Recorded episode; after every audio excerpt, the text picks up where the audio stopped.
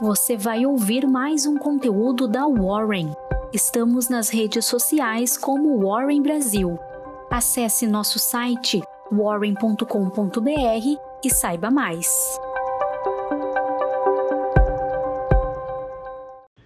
No cenário interno, as atenções devem seguir voltadas à cena política após a invasão às sedes dos três poderes e as fortes respostas institucionais, inclusive com a votação da intervenção federal na área de segurança pública do Distrito Federal, prevista para acontecer nesta terça-feira no Senado.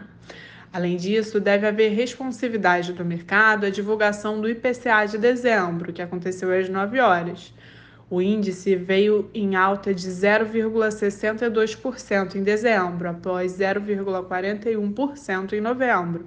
Ressalta-se que a mediana das projeções coletadas pelo Valor Data apontava avanço de 0,45%. Nos Estados Unidos, os índices futuros vêm operando em queda diante dos maiores receios dos investidores quanto à continuidade do ciclo de aperto monetário no país.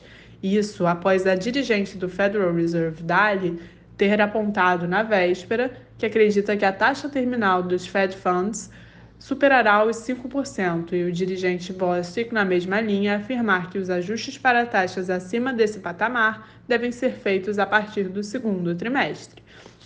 Além disso, os participantes do mercado voltam suas atenções à inflação ao consumidor, ou CPI, cuja divulgação é prevista para quinta-feira.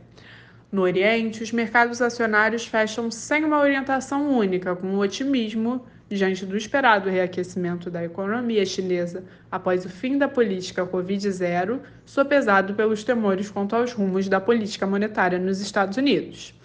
Na Europa, as ações em geral estão sendo negociadas em baixa, com os mercados receosos, receosos perdão, diante das falas dos dirigentes do Federal Reserve de véspera e também à espera da divulgação da inflação ao consumidor nos Estados Unidos.